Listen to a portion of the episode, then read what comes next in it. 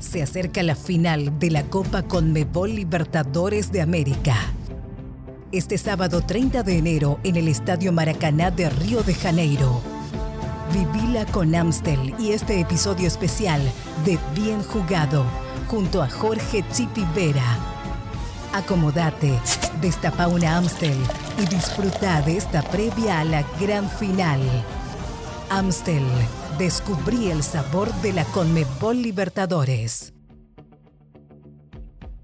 Hola, hola, ¿cómo les va? Bienvenidos, qué gusto saludarlos. Estamos empezando esta nueva edición, edición especial de la final de la Copa Libertadores de América, con Mebol Libertadores de América 2020, que por circunstancias ya conocidas, extrañamente se juega un 30 de enero de este 2021. Santos y Palmeiras, los protagonistas, dos equipos que al comienzo de la Copa Libertadores y después de haber visto los primeros partidos de uno y otro porque habían coincidido incluso con compatriotas nuestros, con equipos paraguayos, uno decía, mm, no sé si llegan, pero eliminaron a Boca y River respectivamente, se hicieron muy fuerte defensivamente en esta Copa Libertadores de América y así han llegado a esta final.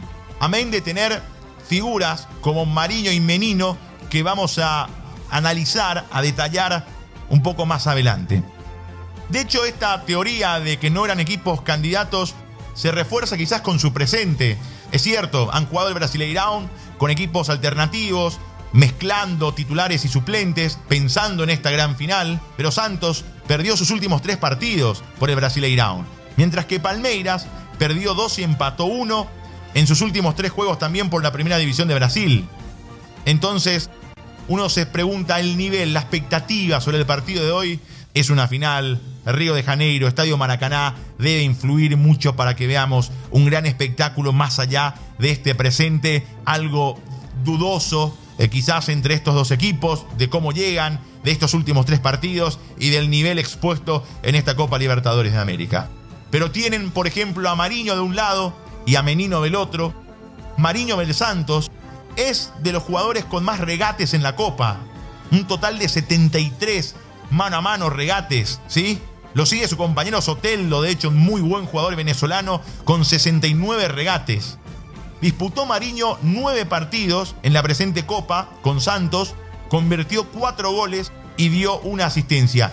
Zurdo, que juega por la derecha habitualmente porque le permite estar de espaldas a la línea de, de banda y le permite encarar con mayor facilidad a sus rivales sobre ese costado.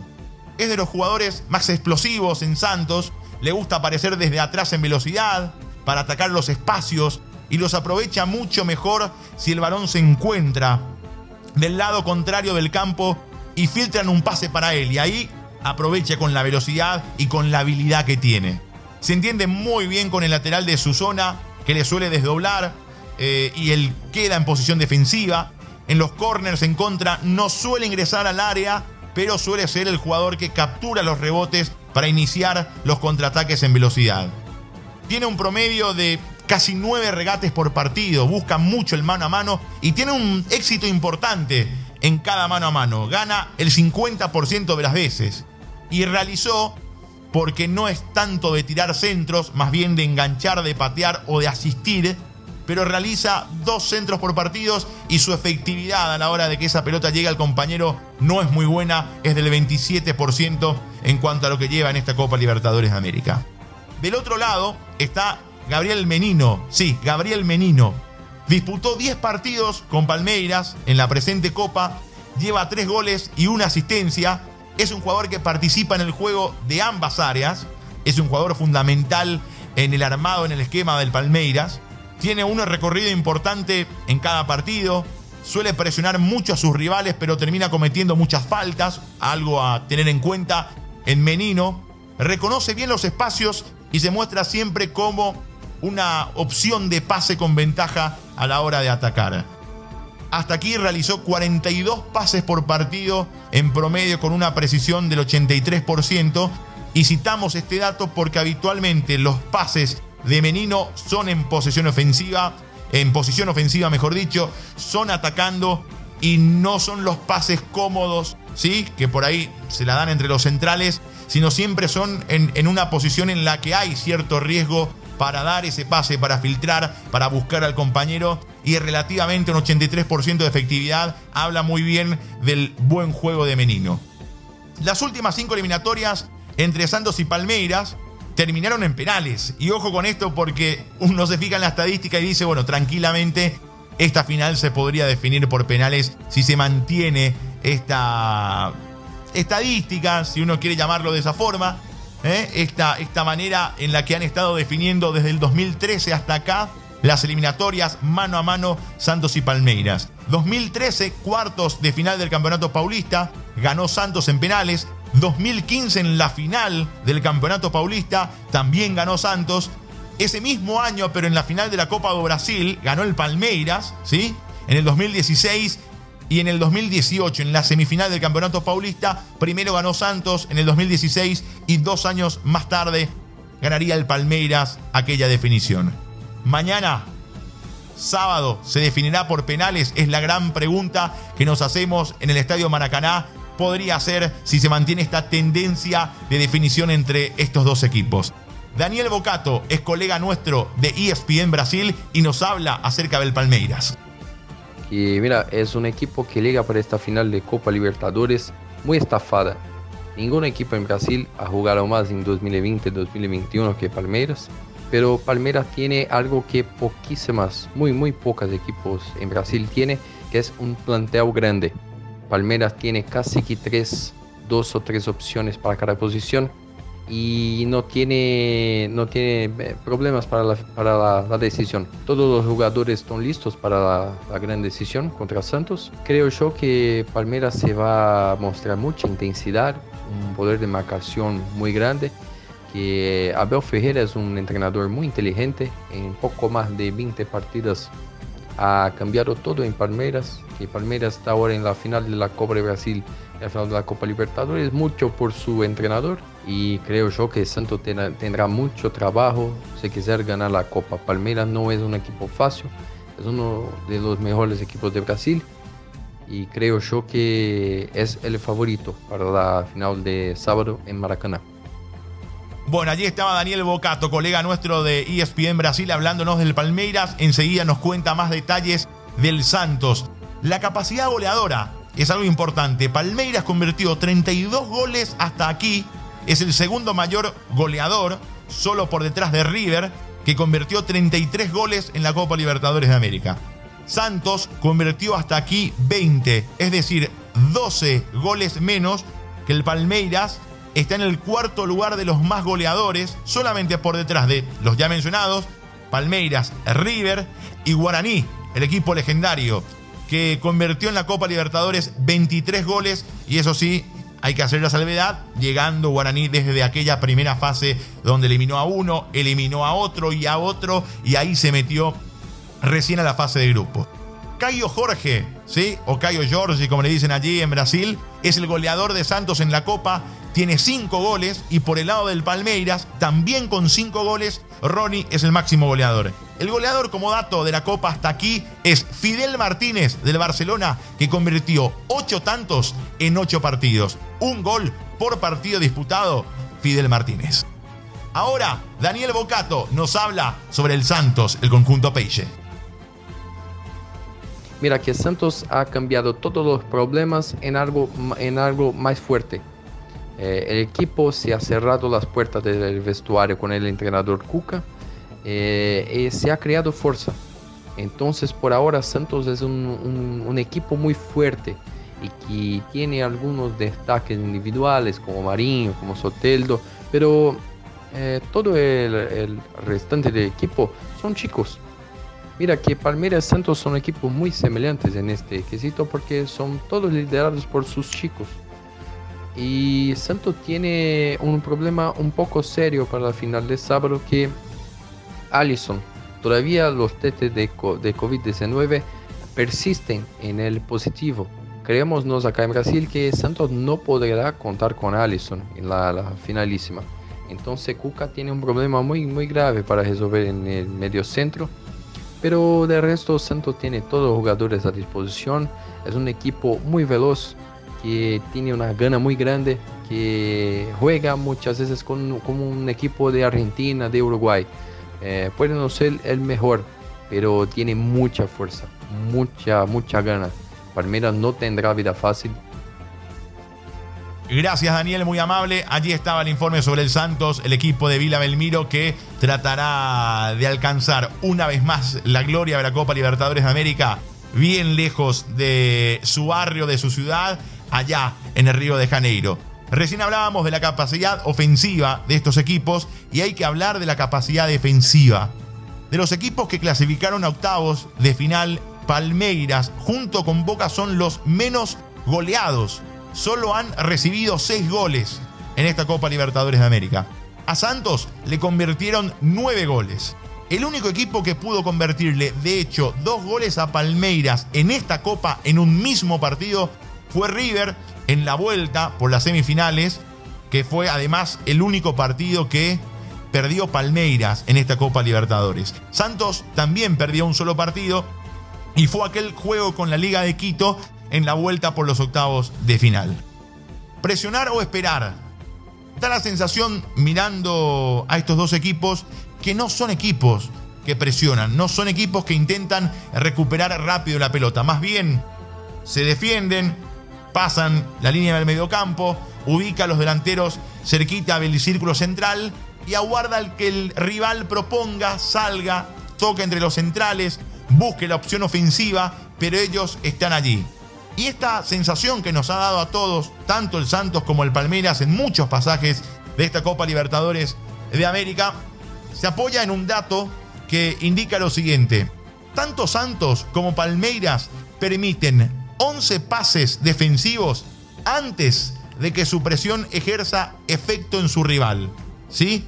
No son equipos que aprietan constantemente y esto está demostrado también en esta estadística fría. Estadística fría que muchas veces no indica la realidad y que otras veces, como me parece en esta ocasión, puede apoyar una percepción, un análisis visual que tenemos de hecho en cada partido y que coincidamos todos o coincidimos todos seguramente que hemos visto que tanto Palmeiras como Santos no son equipos que presionan, que intentan recuperar rápido la pelota, salvo ocasiones del partido cuando eligen hacerlo, y que permiten que el rival se entretenga con la pelota, salga jugando, y esto, repito, está eh, apoyado en este número frío que quizás en este caso eh, indica la realidad. Permiten 11 pases defensivos antes de que su presión ejerza efecto. Brasil y la Copa. Brasil es el país que más equipos campeones tiene. De hecho, 10 equipos brasileños a lo largo de la historia han ganado la Taza Libertadores como la dicen, como lo dicen, digo bien, los, los brasileños. Ambos pertenecen ya a esta lista, es decir, esta lista no se va a ampliar porque sea quien sea el campeón en el Maracaná, van, ya están integrando esa lista de 10 equipos brasileños que han obtenido alguna vez la Copa Libertadores de América pero se juega en el Río de Janeiro, Brasil y la Copa. Jonathan Pacheco, colega nuestro de Río de Janeiro, nos habla acerca de esta situación bastante extraña, de que dos equipos paulistas definan la final nada menos que en el Río de Janeiro. A expectativa aqui no Rio de Janeiro entre os cariocas não está muito grande para essa final da Libertadores, né? Entre Palmeiras e Santos. São dois times de São Paulo que não possuem tanta torcida aqui no Rio de Janeiro. Palmeiras tem mais um pouco. Mas a principal sensação, o principal sentimento aqui no Rio de Janeiro é de frustração, porque os flamenguistas estavam esperando, né, participar mais uma vez de uma final de Libertadores, conquistaram em 2019 contra o River Plate lá em Lima, no Peru. E eles esperavam muito poder participar da final nessa temporada no Rio de Janeiro e fazer uma festa aqui dentro de casa, né, no Maracanã. Então fica esse sentimento de frustração por parte dos flamenguistas e os outros torcedores de Vasco, Fluminense e Botafogo também não não estão muito ligados nessa ativa, né? Mas o que a gente pode perceber por aqui é que a torcida carioca está está torcendo um pouco mais pelo Santos. Os flamenguistas é, criaram uma rivalidade recente com o Palmeiras muito grande por conta de disputa do Campeonato Brasileiro e outras competições. Então, por conta disso, a torcida flamenguista está um pouco mais é, torcendo para o Santos nessa disputa da final da Libertadores. Então, creio que em grande maioria, os cariocas vão acabar torcendo mesmo pelo, pelo Santos nessa final. Mas é muito isso. O sentimento aqui no Rio de Janeiro entre a torcida carioca é mais de frustração pelo lado flamenguista, né, por não poder disputar essa final dentro de casa. E a torcida maior mesmo é para que o Santos vença, mas mas a torcida em si, assim, os torcedores, os cariocas não não não estão criando uma expectativa tão grande, não estão acompanhando tanto assim essa final entre Santos e Palmeiras que vai acontecer no Maracanã no neste sábado. Mas no sábado a torcida vai acabar acompanhando a final, vai assistir, porque o povo carioca é apaixonado por futebol. Só que a expectativa por aqui não está sendo tão grande assim. Bueno, gracias Jonathan, muy amable. Allí está un informe bastante peculiar, ¿sí? En el Río de Janeiro no están muy felices hoy con esta final de dos equipos paulistas, el Santos y el Palmeiras, dos históricos definiendo la Libertadores. Sobre todo porque el Flamengo tenía esa posibilidad del bicampeonato de hacerlo en su, ciudad, ante su gente, en su estadio, una forma de decir, y finalmente quedó eliminado en octavos de final. Bueno, a ver, hagamos un poco más de historia. Palmeiras perdió las finales del 61 ante Peñarol, perdió la del 68 ante Estudiantes de La Plata y perdió la del 2000 frente a Boca. Y ganó la única que tiene hasta el momento, por lo menos en el 99 contra el Deportivo Cali en la tanda de penales. Chequearse integrante de aquel equipo de Palmeiras. Partiu Zapata, sai que é sua, Marcos! Bateu para fora!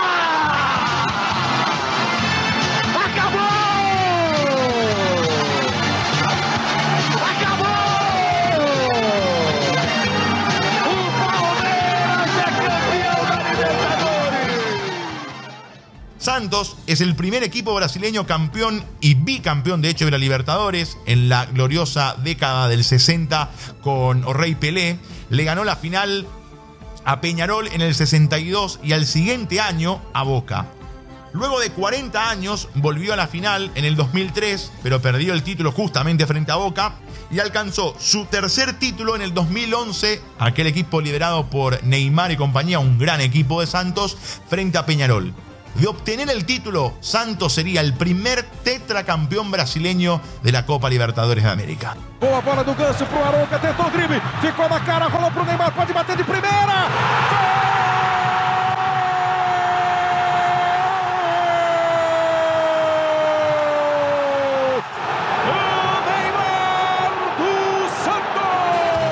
Bueno, hablemos de los entrenadores ahora, ¿sí? Alexi Estival, más conocido como Cuca, ya ganó la Copa Libertadores como técnico, lo hizo con Atlético Mineiro en aquel 2003 en la final frente a Olimpia. Y Abel Ferreira, portugués, jugó toda su carrera como futbolista en Portugal, desde el 97 hasta el 2011. Luego empezó a dirigir también en Portugal, pasó luego a Grecia y esta es su primera experiencia fuera de Europa. Lleva 24 partidos dirigidos en el banco del Palmeiras, ganó 14 empató 5 y perdió 5. Tiene una efectividad del 65.7%. Un dato no menor que tiene que ver con el público. Primero, que se autorizó el ingreso del 10% de la capacidad del Maracaná, es decir, 7.800 personas para el partido decisivo. Serán familiares de jugadores y cuerpo técnico, dirigentes, patrocinadores y algunos hinchas afortunados. Por el lado del Palmeiras, por ejemplo, serán 11 los hinchas, los más fieles según algunos parámetros establecidos por el propio club. Y por el lado del Santos serán 25 hinchas que también serán definidos según su fidelidad y según el parámetro que tiene el club para determinar quiénes son los hinchas más fieles, en este caso del Santos. Pero también hay una parte del público, una parte del público que tiene que ver con el fútbol y que no en algunos casos, amantes de los videojuegos, donde hoy uno de los juegos más populares, eh, de los más populares, digo bien, del mundo, claramente es el Fortnite. Fortnite será el principal sponsor de Santos en la final y que también tiene mucho auge en Brasil como en todo el planeta Tierra. Ocupará un gran espacio en la camiseta con la que el Santos va a disputar la final. Así que, sean o no del Santos del Palmeiras, hay muchos aficionados del fútbol, pero que también son fanáticos del Fortnite, que seguramente también van a estar ligados a esta final de la Copa Libertadores por esta particular eh, decisión del juego de sponsorear a uno de los equipos y estar presente en la camiseta del Santos en esta final de la Copa Libertadores. Bueno, esperemos disfrutar de esta final. Santos y Palmeiras, mucha historia de por medio. Un tricampeón de América, un campeón de la Copa Libertadores y nosotros, por supuesto, vamos a destapar una Amstel, vamos a disfrutar del partido de esta gran final con Mebol Libertadores 2020 que se define en este enero del 2021 de la mano de Amstel y esta edición especial de Bien Jugado. Gracias por su compañía. Amstel presentó esta edición especial de Bien Jugado. Amstel, descubrí el sabor de la Conmebol Libertadores.